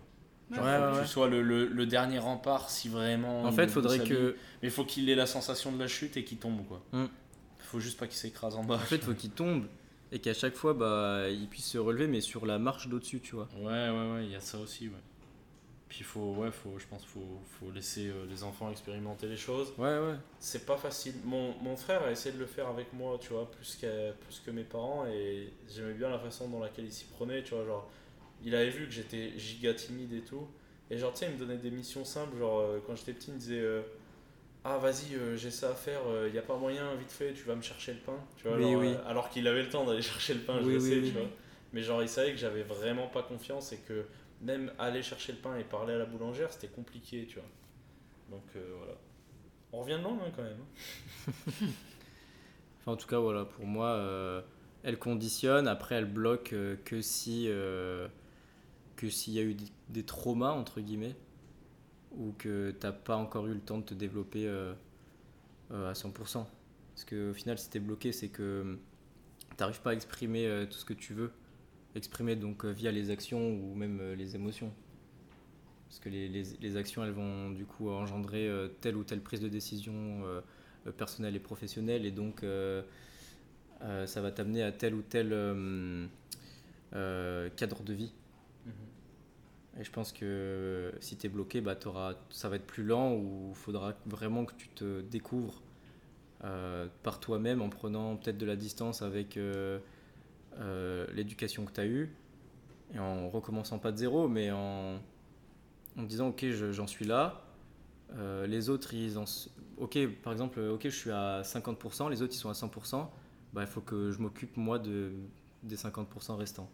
Ouais. Enfin vous voyez ce que je veux dire? Oui, oui. Donc euh, ouais moi je vois la chose comme ça. Ok. Après personnellement c'est pas mon cas parce que du coup euh, l'éducation que j'ai eue bah elle m'a permis de de toujours vouloir me développer. Euh, je sais que je suis bien entouré. Je suis, ça me permet d'être aussi à l'aise avec mon corps. On parle souvent de ça. On a parlé de ça dans le dernier podcast. Mhm. Euh, je suis bien avec moi-même parce que j'ai aussi une bonne relation avec euh, tous ceux qui m'entourent.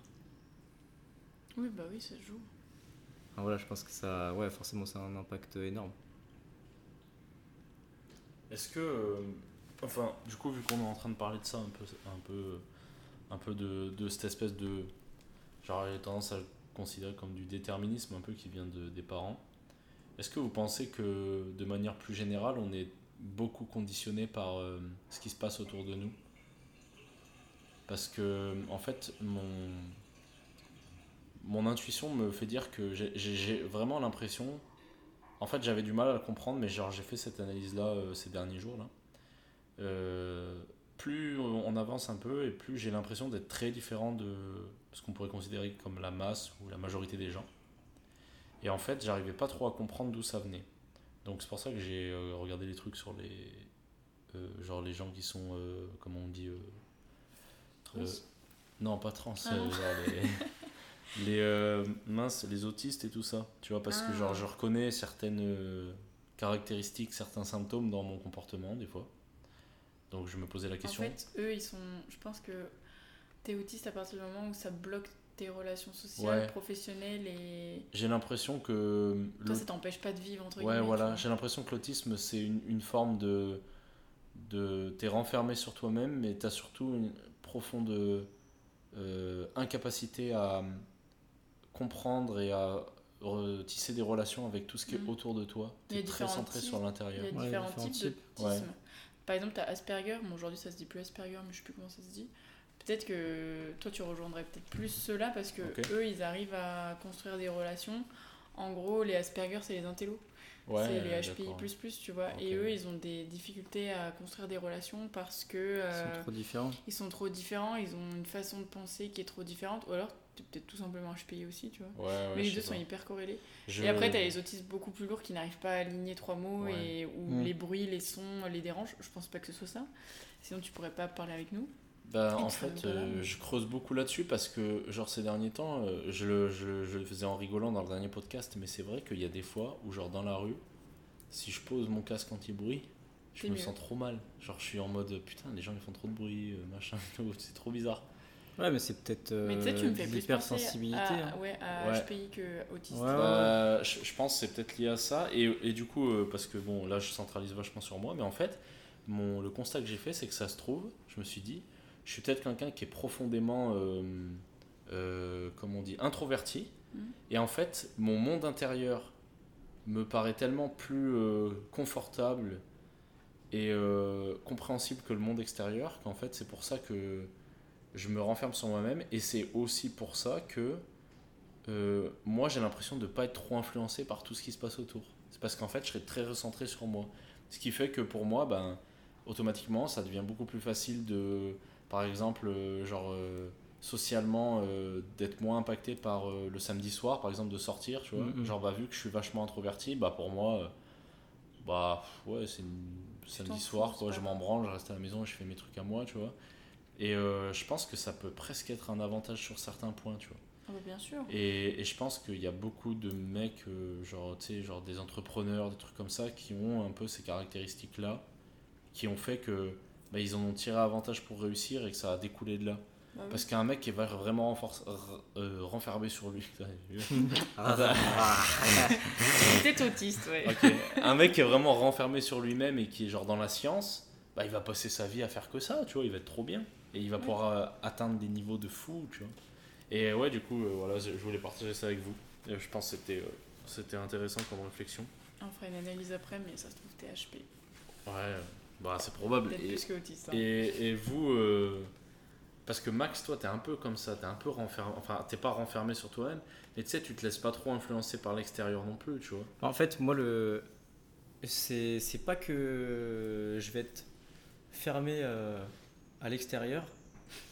Je sais que je vais prendre la posture. Qu'est-ce qu'il y a Je C'est suis les mots à utilisés. l'extérieur, c'est bizarre. Ouais.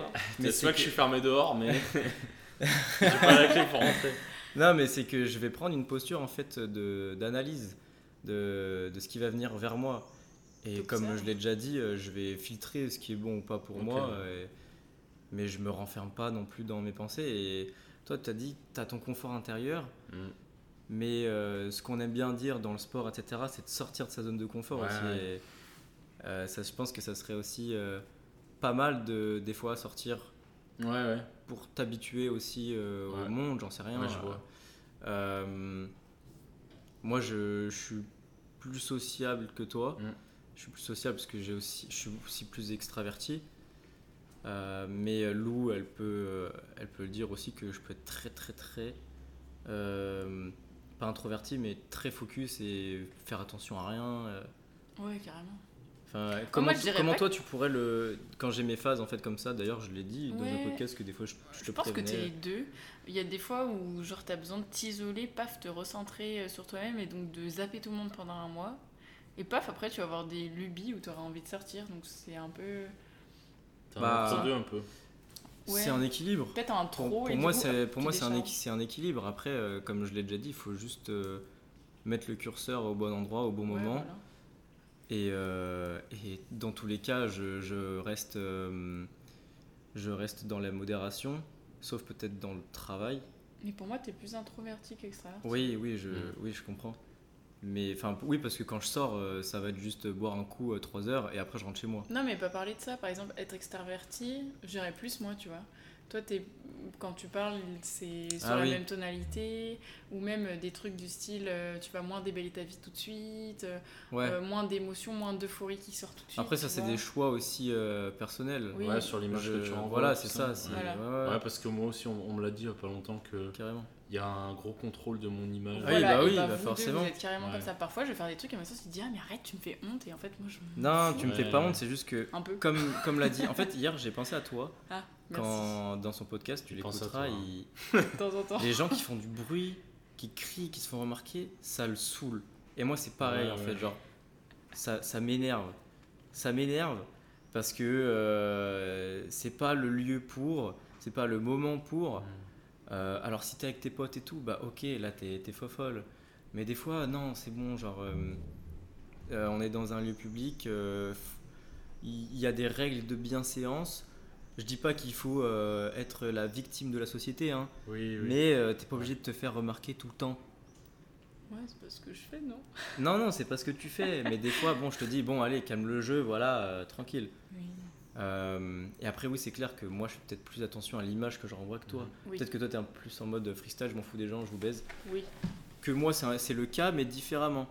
Moi, je m'en fous de l'avis des gens. Par contre, je m'en fous pas de, euh, de l'image que je renvoie, de, Ouais. de qu'est-ce qu'ils peuvent penser de moi. Oui. Mais je m'en fous de ce qu'ils pensent réellement de moi. En tout cas, enfin, Bah, c'est enfin, c'est complexe. hein. J'ai compris non, la nuance Voilà, il y a une nuance. je m'en fous de ce qu'ils pensent de moi. En tout, s'ils me disent euh, t'es une merde, je vais, je m'en fous. Par contre, T'as si pas envie qu'on pense que t'es une merde. voilà, c'est ça. T'es pas ça. une merde. Non mais c'est, il y a une nuance. C'est compliqué à expliquer, mais pas comme mais nous, je vois, Wong. je vois. c'est qui ce mec Mais Ouais, il y a une nuance et après c'est clair que oui, je te rejoins sur plein de points, parce que sinon on s'entendrait pas aussi bien. Ouais, Euh, ouais, je pense qu'il y, a- il y a de ça. euh, dans, dans plein de choses, que ce soit dans le business, etc. Bon, on fait pas les mêmes choses, mais Mm. voilà, je vais, je vais te rejoindre sur, euh, sur beaucoup de points. Je vais, je vais être d'accord avec toi sur beaucoup de points. Euh, et quand je suis pas d'accord, je vais pas te dire non, c'est de la merde, tu vois. Ouais, je vais, je avoir la même posture Aussi, que des mes fois, des parents. fois, on va le dire, mais on le dit en rigolant, Oui, tu vois. Genre, oui, oui. genre c'est souvent que genre, euh, il y a- tu reçois un petit message avec un fils de pute à la fin, parce que, genre, voilà, tu vois, on est Mais il y, a pas souvent de la, il y a souvent de la réflexion, quoi. Et puis, Ouais, ouais. ça peut, du coup, toi, des fois, tu peux te dire, ah, en fait, t'avais peut-être pas tort, du coup, j'ai fait des Mm. choses comme Ouais, ça, ouais, ou moi vrai. aussi, tu vois. ah ouais, en fait, vous êtes amoureux. Non, mais Non. euh, moi, comme j'ai dit récemment à, à Pierre, euh, je, m'inspire beaucoup de lui. Il, il Oh, m'aide wow. beaucoup dans, Ouais, merci. dans mon processus aussi de, de développement, quoi. Ouais, je sais, il me l'a déjà dit, t'inquiète.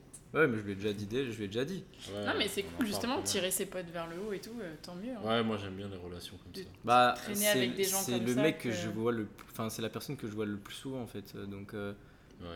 j'ai aussi décidé de, de m'entourer des personnes qui, Ah bah oui, qui me sont le plus cercle. bénéfiques, quoi. Oui, c'est- justement, tu peux d'ailleurs euh, te conditionner euh, par l'éducation de tes amis. euh. Ouais, je pense qu'il y a une forme de déterminisme et, et en fait, comme on disait une fois, tu, tu sais, tu, tu choisis un peu ce qui t'influence. tout impact. Tu choisis tes influences. Et, et je pense que à partir du moment où tu as compris ce principe-là, ben, tu es toujours soumis au déterminisme dans un sens, mais euh, dans un autre, tu, vu que tu as compris le processus, bah, tu peux un peu l'utiliser Ah ouais. à ta manière, tu vois. Moi, je sais que je sais qu'il y a des personnes avec qui à un moment euh, ça allait très bien ou voilà c'était bénéfique pour moi Mhm. et, et plus tard euh, bah, les valeurs elles ont changé ou au final euh, je suis plus en accord avec euh, avec les personnes qu'elles deviennent donc bah voilà je prends de je prends mes distances parce que pour moi je me dis bah pff, j'ai plus grand intérêt à, échanger avec eux Ouais, ouais, ouais. vois Ouais, j'en parlais il y a pas très longtemps avec, euh, avec Nathan et en fait on, tu sais, on parlait aussi des différences euh, de comportement entre des gens qui sont très riches ou tu sais ce qu'on considère comme old money, tu vois. Ouais. Genre les gens qui ont des familles ou qui ont eu de l'argent depuis longtemps Mm, mm. et euh, les autres ou les nouveaux riches un peu, tu vois.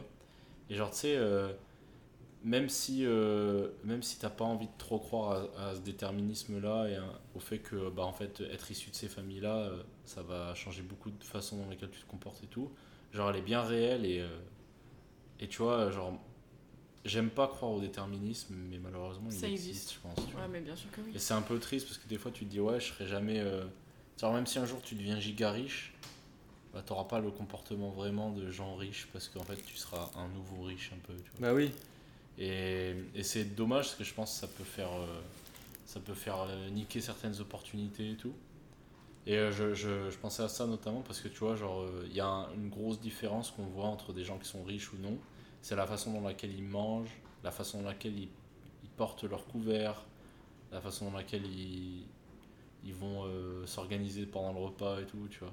Et genre, c'est des codes tout con, mais juste avec ça, tu peux différencier. c'est les codes en fait tu retrouves les codes de l'aristocratie Ouais, euh, voilà. au final T'as, t'as- t'as ces codes-là aussi sur les montres. Tu vas directement Ouais. voir euh, pourquoi. euh, Enfin, juste au modèle de montre, quand t'es un. Bon, après, quand tu connais les montres un peu aussi, mais genre quand t'es un mec qui est issu de famille un peu plus. genre élevée euh, dans le rang social, genre les mecs savent direct, hein, si, avec la montre, en face d'eux, si t'as un gars qui est nouveau riche riche, nouveau riche ou non. Tu vois. Genre, ouais, mais en fait, marrant. c'est. on- Un nouveau riche va être dans la démonstration, Ouais, beaucoup. les old money vont être dans le, le raffinement. Ouais, c'est ça, Paraître, c'est ça. ouais. Non, justement. Le paraître, ça va être Oui, le raffinement. Ouais, moi je Le- voulais le dire ra- dans les codes sociaux, par exemple, la façon de se tenir et Ouais, voilà, Oui. la- l'éloquence, euh, Ouais, tout ce qui ouais, est- ouais. les bonnes manières. Et en fait, euh, c'est marrant parce que hum, du coup, je, je m'intéresse un peu à ces trucs-là, aussi par rapport à l'image qu'on renvoie, parce que du coup, c'est vachement corrélé, tu vois. Mm. Et il y a des fois où j'ai l'impression de pas être issu du milieu d'où je viens, tu vois, genre c'est trop Mhm. bizarre. Genre euh, la dernière fois, euh, genre j'étais avec mes parents et tout, et tu sais, j'observe un peu comment ils agissent et tout ça. Et euh, genre pour un truc à la con, genre juste, je leur avais payé l'hôtel ici, tu vois. Genre juste dans un hôtel, ça se voit tellement qu'ils sont pas à leur place, tu Oui, vois. Genre ils sont en oui. mode, euh, bon, Oui. on fait quoi Genre limite, Oui, ma après, daronne, elle il- est en mode, elle est où la cuisine? Faut qu'on prépare un truc. Après, toi, ils viennent vraiment d'un milieu très rural. ouais, ouais, c'est vrai. ouais. Mais, euh, mais je te rejoins là-dessus sur. euh, moi, je fais très attention aux règles de base, et notamment à Mhm. table. Euh, faut, pour moi, il faut bien se tenir à table, etc. Ouais. On parle pas la bouche pleine. Et des fois, ma mère, elle, elle parle la bouche pleine et ça m'énerve parce que déjà, déjà, tu comprends rien. Et c'est relou, quoi. Et je lui dis, oh, mais oh, je comprends rien. Et des fois, elle me parle, je comprends tout, mais je dis, pas compris, pas compris, pas compris. Et elle, elle répète encore la avec la bouche pleine. Et je dis, pas compris, en fait. Et j'attends qu'elle ait, qu'elle ait fini de, de manger, du coup, pour qu'elle répète. Je dis, ah ouais, mais ok, d'accord. Elle me dit, mais t'es trop chiant, on dirait mamie, nanana, nanana. J'ai dit, ouais, mais pour moi, c'est, c'est comme ça. Et c'est vrai que mes parents, ils ont jamais été comme ça. C'est moi dans ma tête. Ouais, ouais. Pour moi, c'est, c'est, c'est, c'est aussi faire attention à l'image que tu renvoies. Ouais. Si à table tu, tu te comportes comme je sais pas quoi, Mhm. euh, bah, tu ren- tu, renvoies, tu renvoies une image euh, tu renvoies une image. Après, euh, tu l'es, tu l'es ou tu l'es pas vraiment. Voilà, c'est. C'est pour ça que ton appartement il est toujours rangé et t'es un gros maniaque. Bah aussi, mais c- ça permet. Non, enfin, mais oui, un, oui. un appart rangé, ça permet de d'avoir pour Ranger moi l'esprit. clair. clair, quoi. ouais, je suis d'accord. Bah, t'as vu, moi, à chaque fois que je suis tout seul ici, je range. Et puis, enfin même, ça, ça, bien. ça, ça montre aussi une certaine discipline, une Ah, rigueur. tu vois. Si t'es Justement, incapable, de si tes t'es parents, incapable quoi. de tenir un appart propre, euh, est-ce que tu vas être capable d'éduquer une famille? Est-ce que tu vas être capable oui. euh, Ouais, d'acquérir la, la stabilité financière quoi? Non, je suis d'accord. Dans, Si t'es pas capable de faire ton lit le matin, quoi, t'es capable de quoi toujours sur les mêmes trucs, genre sur la responsabilité, c'est vraiment votre Ouais, ouais. euh, je, maître pense, mot. je pense que c'est un leitmotiv un peu, tu vois. Ouais. Mais dans tous ces trucs-là, euh, genre par rapport au déterminisme et tout aussi, tu sais, c'était un, un- Déterminisme, le mot du podcast. Ouais, vraiment. C'était un. Tu sais, c'est un truc qui est revenu pas mal ces derniers temps par rapport à toutes les émeutes et tout qu'il y a eu. Parce qu'en gros, euh, on attribuait beaucoup de bah, tout ce qui s'est passé au fait que bah, dans les quartiers défavorisés, tout ça, tout ça, bah, en fait, tu peux pas t'en sortir parce qu'il n'y a rien qui est fait et tout. tu Oui. vois. Et en fait, euh, moi, je trouvais un peu que c'était une excuse facile parce que, comme j'ai dit juste avant, euh, le fait que, genre, moi, j'ai grandi dans un milieu très rural et que pourtant, euh, bah, j'en ai gardé. J'en ai gardé quand même des traces, tu vois, il y a des trucs qui restent, tu vois, il y a, y, a, y a des influences qui sont là, mais malgré tout, ça m'empêche pas de me comporter bah, comme j'ai envie qu'on me voit, tu vois. Genre, j'ai pas envie qu'on me voit comme euh, le mec qui vient d'un petit village euh, paumé de campagne où euh, les mecs euh, mangent, savent pas manger, se tenir correctement, euh, tout le temps en train de, de péter ou de rôter, euh, Ouais. tu vois, genre. Les beaufs quoi, qui Ouais, parlent voilà. avec leur accent de campagnard. De- ça, suis Bah, je pense que nous, vu qu'on a, euh, on est, on T'as est quand étudié même, en ville on est quand même ambitieux et que on est, on est familiarisé avec la loi d'attraction. En fait, on se comporte comme euh, qui on veut vraiment être plus tard. Ouais, Mhm. peut-être, Et ça, du coup, euh, on tend euh, vers ces habitudes-là, vers euh, la personne euh, qu'on veut vraiment devenir. Mhm. Puis là, t'as étudié en ville, donc maintenant t'es peut-être plus dans. Ouais, ma- Ouais, maintenant ouais, je ouais. suis plus habitué au truc, mais tu vois, mais, mais- même mes parents, genre ma, ma, ma maman, je sais qu'elle a, elle a étudié à Lyon pendant plusieurs années, tu vois. Et pourtant, Et ça pourtant- pas impacté. Ouais, si, en vrai, ça l'a impacté parce qu'elle est quand même, euh, elle est, elle est quand même euh, différente un peu des, des autres euh, darons qu'il y a sur place, tu vois. Mais, genre, Et parfois, tu vois, moi je me retrouve parce que pareil, j'ai euh, grandi dans une ferme et parfois tu t'habilles un peu en citadine, tu vois, mais Ouais, parfois je me dis putain, mais j'ai l'air ridicule. Et en fait, quand t'es en ville, non, t'es pas ridicule, mais à Oui, oui. la campagne, presque. ah ouais, en campagne, T'as un écart un peu, Ouais, t'as un écart de fou. hein. Tu sens vraiment qu'elle est pas aiguë et. Ouais, c'est va, Ouais, mais parce qu'il va y avoir du jugement, parce qu'au final, ils sont, ils sont innocents. Bah, Ouais, c'est deux, c'est- deux ils sont milieux fermés, très quoi. différents. quoi. Ah et bah, ils vont juger parce qu'ils se disent que c'est n'importe quoi, c'est que de Ouais, l'image, c'est que si, c'est que ça. C'est ça. Voilà, enfin, Et, et, et ouais, du coup, ouais, je- j'avais lancé ça parce que ouais, je, je trouvais un peu. euh, tu vois, j'avais un peu le, le truc de. Tu vois, là, en cité, euh, enfin en cité ou genre dans les quartiers défavorisés, on est sans arrêt en train de dire qu'il y a zéro action qui sont faites et tout. Et en fait, je me rends compte que moi, quand j'étais petit, j'avais euh, 8000 activités en moins que tous les, les gosses de cité aujourd'hui, tu vois. Moi, je Donc, pense en que fait- maintenant il y a plein de choses qui sont mises en place pour eux. Ouais, hein. donc en fait, Ah, c'est- le à, mon- à mon avis, c'est pas ça le problème de fond. Genre, euh, Non, parce que parfois, tu vois, ils Non, mettent mais tu en. vas avoir du sectarisme et tout pas la parole, on dit. Parfois. non, parfois ils mettent des choses en place et puis après ils vont tout taguer et tout casser. Donc Ouais, finalement, ouais, ouais. Donc je pense qu'il y a un problème. euh, Il y a un déterminisme qui est là, mais il y a peut-être aussi. Je kiffe ce mot. hein. Qu'est-ce Ouais, que ça veut dire d'ailleurs mot. Regardons. Ouais, trouve un synonyme, s'il te plaît. Bah, il y a, il y a- en fait, je pense qu'il y a un impact de l'environnement sur eux, tu Ça, vois. c'est sûr. Mais il y a tous, hein. aussi une, une profonde, soit euh, ignorance de ce, de ce principe-là, que tu es influencé par ce qu'il y a autour de toi. Et aussi, peut-être, je sais pas, une complaisance un peu dans ce milieu-là, tu vois. J'en- J'en sais rien, j'arrive pas trop à comprendre. Je vous donne la définition. C'est une doctrine philosophique suivant laquelle tous les événements, et en particulier les actions humaines, sont liés et déterminés par la chaîne des événements antérieurs. Donc en gros, bah que oui, tout bah, se répète et tout se suit, et- Ouais, c'est ça. ce qui est tout à fait logique. Ouais. Bon, euh, Euh, on est bien, hein On est bien, on a 1h23. Est-ce qu'on se ferait pas un petit euh, contenu de la semaine si vous en avez Si vous en avez pas, vous en avez pas? Euh, fais gaffe, t'as plus de batterie. Ouais, t'inquiète, ça va, ça va tenir. Euh, bah moi, pff, pas tant. En vrai, je prends pas le temps de. En ce moment, je sais pas, j'ai pas. Si, il faut que je lise des livres, mais euh, je prends pas le temps. Ou alors les podcasts, je sais pas trop quoi écouter. Mais j'ai écouté celui de Ben Never et j'aimais bien. Du coup, c'était ce que je disais tout à l'heure. C'était des small talk, c'était des petites questions, comme un peu ici. Et puis en fait, tu pars très très loin et Ouais. tu apprends des choses sur l'autre. En fait, c'était les questions que tu peux poser à un date ou quand tu rencontres des gens pour la première fois. Et des questions que t'as pas l'habitude. Et c'était cool. Ça part un peu en philosophie et c'est sympa. T'as dit, il s'appelait Ben Lever Ouais, tu Ben connais Never, pas ouais. C'est un influenceur. Enfin, un influenceur. Et il fait des, franchement, il fait des podcasts où il invite des gens connus, influenceurs, rap, euh, chanteurs, euh, tout ce que tu veux. Et, euh, et je trouve qu'il a vraiment une bonne façon de penser. Enfin, c'est intéressant. Comme ça, c'est écrit. Non, never. Ben Lever. Mais tu risques de pas trop aimer parce que N- parfois il met des crop tops ou des trucs comme ça. Par contre, ça intéresse ce qu'il dit. Toi, Max Euh, moi, c'est un podcast euh, que j'ai écouté tout à l'heure euh, de Louis euh, Le Guenec. Donc, je sais plus si c'est. euh, Enfin, je pense que c'est The Power Show, ça s'appelle, je crois. Et en gros, c'est des gars, ils sont trois. Donc, il y a Louis, Marin et. euh, et euh, j'ai oublié euh, le nom de l'autre mec. Ils sont C'est- trois. C'est breton Non, non, non. Il doit s'appeler, Ah. je sais pas, Carcadella, Et, euh, et en gros, c'est trois mecs qui tiennent une salle à Bordeaux. Euh, Ah, c'est euh, Power. euh, Ouais, Power Camp. Ah, ouais. Power Camp, une salle d'altéro, euh, ils font de la force aussi et du crossfit. Et euh, à midi, j'écoutais du coup un podcast avec un haltérophile de- d'équipe de France, qui est rentré en équipe de France tout récemment. Euh, parce que voilà, pareil, euh, l'haltéro, euh, ça, ça revient en ce moment comme euh, la force athlétique. Et donc voilà, ça parlait de la place de l'haltérophilie en France et, euh, et l'avenir, son, son avenir, vu que ça reprend un peu de l'ampleur. Ok, Donc voilà, c'était surtout euh, à propos de l'haltérophilie. d'accord. Bah, moi, mon, mon contenu de la semaine, euh, je vais pas pouvoir vous en parler beaucoup parce que j'ai pas commencé à le lire, mais euh, je me suis acheté plusieurs livres là cette semaine. Je sais pas, je me suis chauffé hier, je suis allé acheter, je suis allé acheter la suite de Berserk parce que je- ça fait trop longtemps que j'ai arrêté de le lire. Je me suis acheté aussi euh, euh, un livre de Robert Greene et je me suis acheté un livre de euh, Schopenhauer, ouais.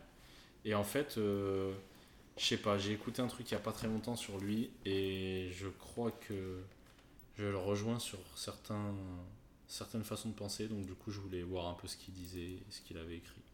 Donc du coup, c'est euh, L'art d'être heureux. Il est Voilà. bien. Tu l'as déjà lu? Oui. Moi, j'avais lu euh, L'art d'avoir toujours raison. Ah ouais, celui-là aussi. Il est pas mal aussi. Donc voilà. Bon, bah écoutez, euh, on a fait le tour. Bisous les Euh, gros merci à, à Louisette d'être revenue encore une fois. Pas de soucis. Ça fait vraiment plaisir. Je m'ennuyais alors je me suis dit que j'allais revenir. Euh, merci à Max d'avoir été présent pendant une semaine complète. parce que c'est très rare. C'est incroyable. Et, euh, et voilà. Et merci à vous. Alors ouais, euh, du coup, euh, gros merci à vous. Parce que là, il y a vraiment une... Alors là, je sais pas trop ce qui se passe en ce moment, mais il y a une grosse augmentation du nombre de lectures, euh, du nombre de- d'auditeurs. Comment ça se fait en vrai? Je sais pas. Et beaucoup de gens qui me font des retours. Mais genre vraiment beaucoup. Genre ça veut dire au moins... C'est parce que je suis là. beaucoup pour moi, c'est- c'est-à-dire au, au moins un par jour, voire deux, voire trois. Ah ouais. C'est bien, hein. Donc euh, ça Déjà, permet, euh, euh, 500 de- écoutes, c'est énorme, moi je trouve, alors qu'on sort de nulle part. Tu vois. Ouais, c'est un ouais, sort c'est au ça. total, hein, tu vois, mais, euh, Oui, mais oui, c'est déjà bien. Big Donc up. voilà, donc ça fait plaisir. Merci beaucoup. On vous dit euh, gros bisous. Ce podcast sortira demain matin à 6h du matin. On sera le 17, euh, le 17 Juillet. juillet. Plus ça va, plus il sort tôt. Bientôt il sera à 4h du matin. Et euh, non, c'est parce qu'en gros, il y a des gens justement qui m'ont fait des retours et qui m'ont dit qu'ils l'écoutaient le matin. Et que c'était bien qu'ils sortent le matin. Bon bah chouette. Donc voilà. Même le Donc, dimanche euh, soir ou bien. Non, je sors le matin, c'est mieux. Ça fait genre, je me lève tôt. Ouais. Moi, je me lève vraiment tôt. Allez, 6h30. allez, allez, coupe, coupe, coupe. Bon allez, euh, c'est pas tout ça, mais Gotham a besoin de nous, donc euh, on va y aller. Euh, donc voilà, gros bisous à tous. Merci pour tous les retours, merci pour toutes les écoutes et merci de poser des questions pour le prochain podcast et de nous m'envoyer des messages si vous voulez parler de ce qu'on a parlé aujourd'hui. Allez, gros bisous.